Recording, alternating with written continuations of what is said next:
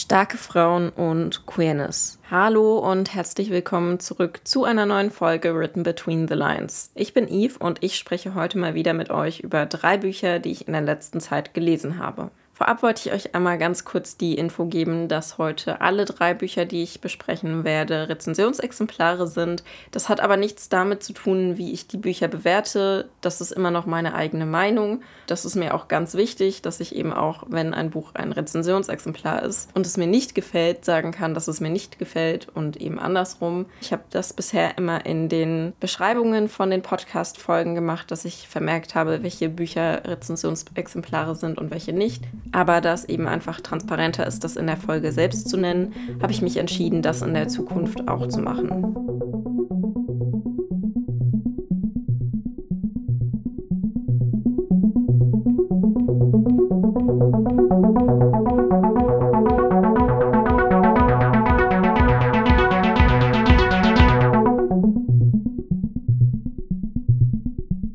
Ist Kochen für euch? Ist es einfach nur die Zubereitung von Lebensmitteln, ein schöner Ausgleich zum stressigen Alltag oder im Gegenteil ein zusätzliches stressiges To-Do auf der Liste?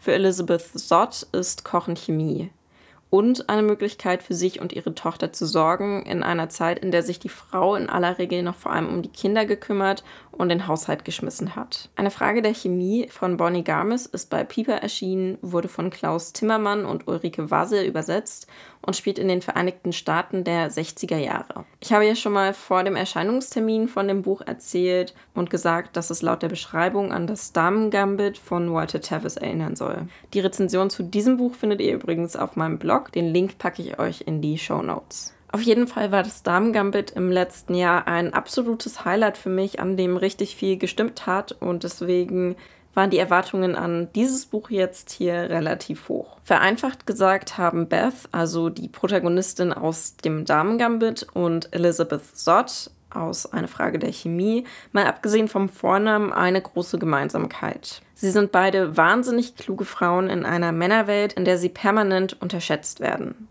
Während die eine Schach spielt, etabliert sich die andere in der Wissenschaft zu einer Zeit, in der das Studieren für Frauen an den meisten Universitäten noch nicht mal erlaubt ist. Für ihren unkonventionellen Lebensweg bekommt Elizabeth Sott eine Menge Gegenwind. Sie will keine Kinder bekommen, will nicht heiraten, sondern einfach nur ihren Beitrag zur Abiogenese-Forschung leisten und darin ist sie verdammt gut. Leider ist gut sein oder sogar die Beste sein, zumindest als Frau in der Wissenschaft, nicht genug.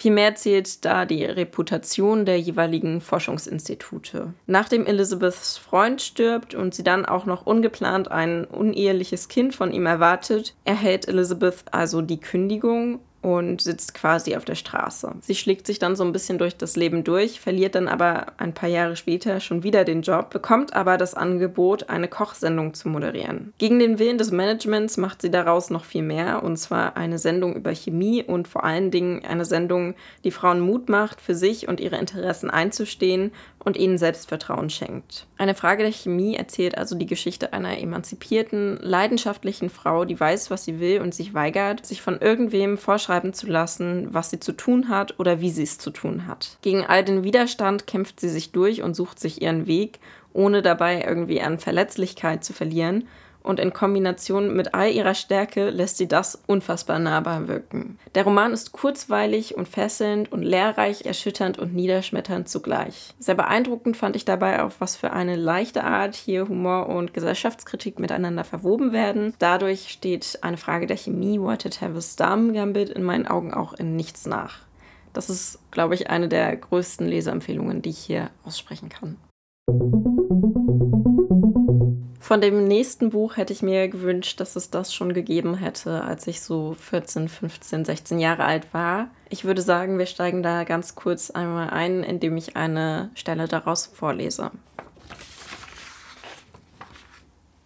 Statt Tränen entwich mir ein Kichern, ein glückliches, überdrehtes Kichern, und die anderen stimmten mit ein.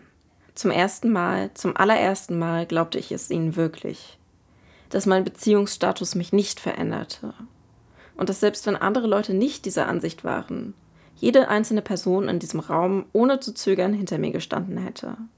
Ich gehörte zu ihnen und sie gehörten zu mir und wir gehörten zusammen. Eine Gemeinschaft in einer Gemeinschaft in einer Gemeinschaft. Keine Fragen, keine Beweise nötig, keine offizielle Bescheinigung. Wir gehörten einfach dazu, weil wir dazugehörten. Dieser Ausschnitt stammt aus dem Buch Theoretisch Perfekt von Sophie Gonzalez, das bei CBJ erschienen ist und von Doris Edward übersetzt wurde. Die englischsprachige Version heißt Perfect on Paper und war in den letzten Monaten relativ viel in verschiedenen sozialen Netzwerken zu sehen. Vielleicht sagt euch das ja was. Erzählt wird jedenfalls die Geschichte der 16-jährigen Darcy, die zwei Geheimnisse hat, die nicht mal ihre beste Freundin Brooke kennt. Darcy steht auf Brooke und das schon seit Jahren und Darcy ist es, die hinter Spind 89 steckt und anonyme Ratschläge in Sachen Liebe und Beziehungen an die ganze Schule verteilt. Als dann Alexander Brougham, einer der heißesten Typen der Schule, sie beim Entleeren des Spinns entdeckt, fürchtet Darcy bald vor der gesamten Schule aufzufliegen und noch schlimmer, dass ihr Schwarm Brooke so etwas herausfindet, das ihre Freundschaft für immer ruinieren könnte. Aber anstatt sie zu verraten, will Alexander Brougham etwas anderes von Darcy. Sie soll ihm helfen, seine Ex-Freundin zurückzugewinnen. Generell sind queere Figuren, ganz besonders queere Hauptfiguren, immer noch total unterrepräsentiert in Büchern. Besonders betrifft es meinem Gefühl nach aber Figuren, die weder homosexuell noch binär trans sind. Und deswegen finde ich es richtig cool, dass Darcy eine bisexuelle Hauptfigur ist, gerade in der Pubertät, also genau in Darcys Alter, aber auch später haben, glaube ich, wahnsinnig viele Menschen mit genau den Ängsten und Sorgen zu kämpfen, die Darcy in dem Buch hat. Dieser ständige Konflikt, falsch gelabelt zu werden, egal ob man nun in einer gleichgeschlechtlichen oder gemischtgeschlechtlichen Beziehung ist, das sich ständig wiederholende Coming Out bei ein und denselben Personen, abhängig davon, auf wen man denn nun gerade steht. Genau das wird in diesem Buch thematisiert, ohne dass es zu wenig oder gar zu viel Platz einnehmen würde. Im Vordergrund stehen immer noch die Geschichte rund um Darcy, Brooke und Alexander Brown, Charaktere zum Mitfiebern, eine Menge Gefühlschaos, das nicht primär mit Darcys Sexualität zu tun hat und etwas Drama. Das Buch bleibt dabei aber relativ leicht und vor allem auch humorvoll und ist dadurch sehr angenehm zu lesen. Meiner Meinung nach eignet es sich aufgrund seiner Kurzweiligkeit super für zwischendurch, bleibt danach aber definitiv im Kopf. Wenn ihr mal wieder Lust habt auf ein Jugendbuch oder einfach nur auf eine süße, leichte, queere Geschichte, die mit Vorurteilen aufräumt, dann könnte theoretisch perfekt, theoretisch perfekt für euch sein.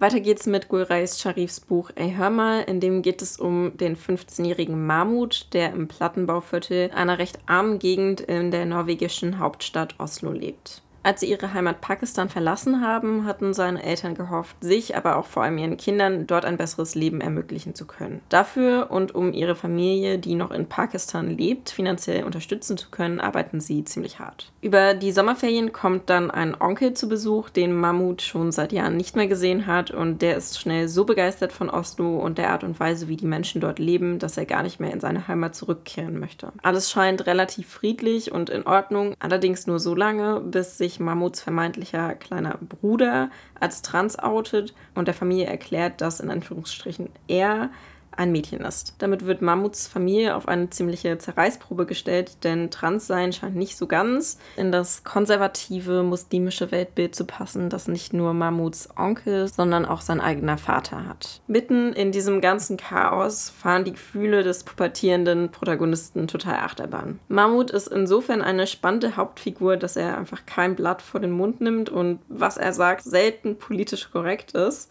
Dabei stellt er verschiedenste Gesellschaftsschichten in Oslo in Frage ohne dabei bei seiner eigenen aufzuhören. Während er also innerlich über die Pakistani in seiner Umgebung herzieht, bleibt er aber immer loyal gegenüber denen, die ihm wichtig sind und ganz besonders gegenüber seiner Familie. Die forsche, direkte und unverblümte Art erschien mir sehr authentisch und zieht sich in dem Buch nicht nur durch die direkte Rede, sondern auch durch den erzählenden Teil der Geschichte. Ein Großteil des Buches ist daher in eher vulgärer Sprache geschrieben. Mich persönlich hat es an einigen Stellen zum Lachen gebracht, aber an vielen anderen Stellen fand ich es auch etwas drüber, vermutlich auch, weil es sehr weit von meinem eigenen Umgang mit Sprache entfernt ist. Dennoch fand ich das Buch super spannend, da es die Themen Migration und Queerness mit verschiedenen Perspektiven zusammenbringt, die und insbesondere in dieser Konstellation immer noch kaum Gehör finden. Erschienen ist das Buch beim Arctics Verlag und wurde von Maike Balzheim und Sarah Onkels übersetzt.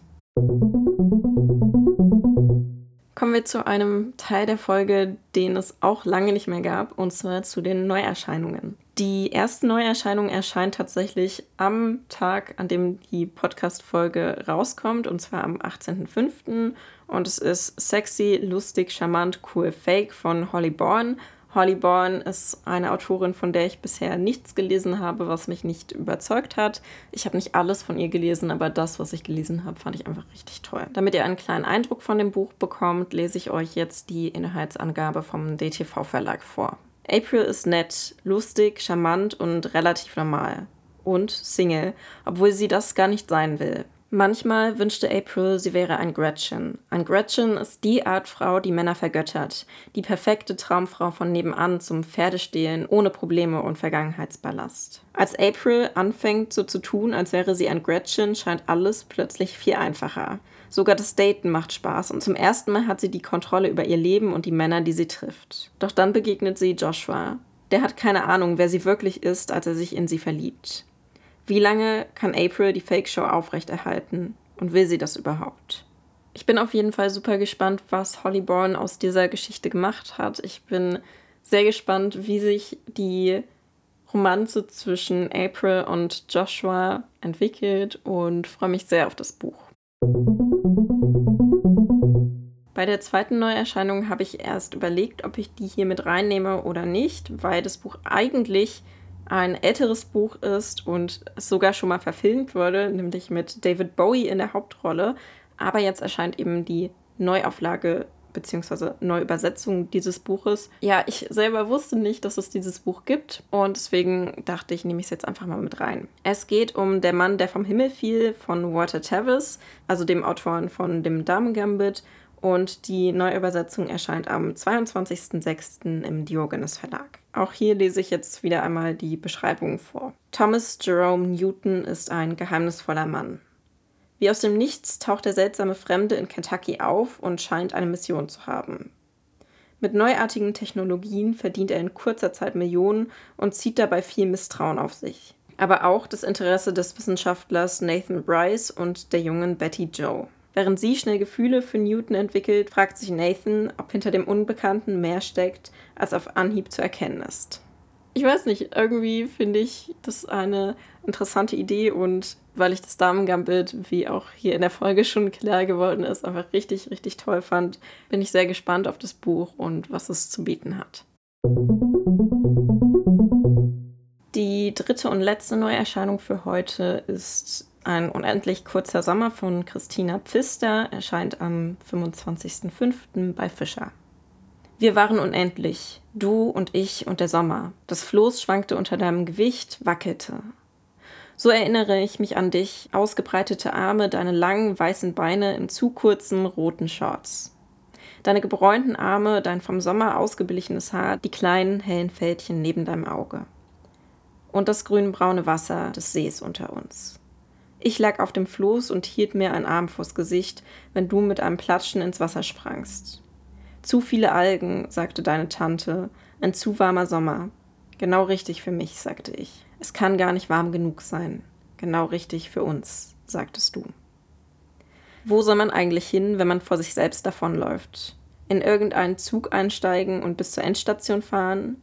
So jedenfalls landet Lale auf dem heruntergekommenen Campingplatz an diesem See, der fast zu schön ist. Sie hilft dem alten, grantigen Besitzer Gustav beim Renovieren der maroden Bäder, füttert die flauschigen Kaninchen, trägt jeden Tag die gleiche alte Latzhose und schweigt, bis Christophe diese vermeintliche Ruhe durcheinander bringt. Christophe mit den dunklen Augen vom anderen Ende der Welt auf der Suche nach seinen Wurzeln. Christophe, der zu spüren scheint, was Lale fühlt.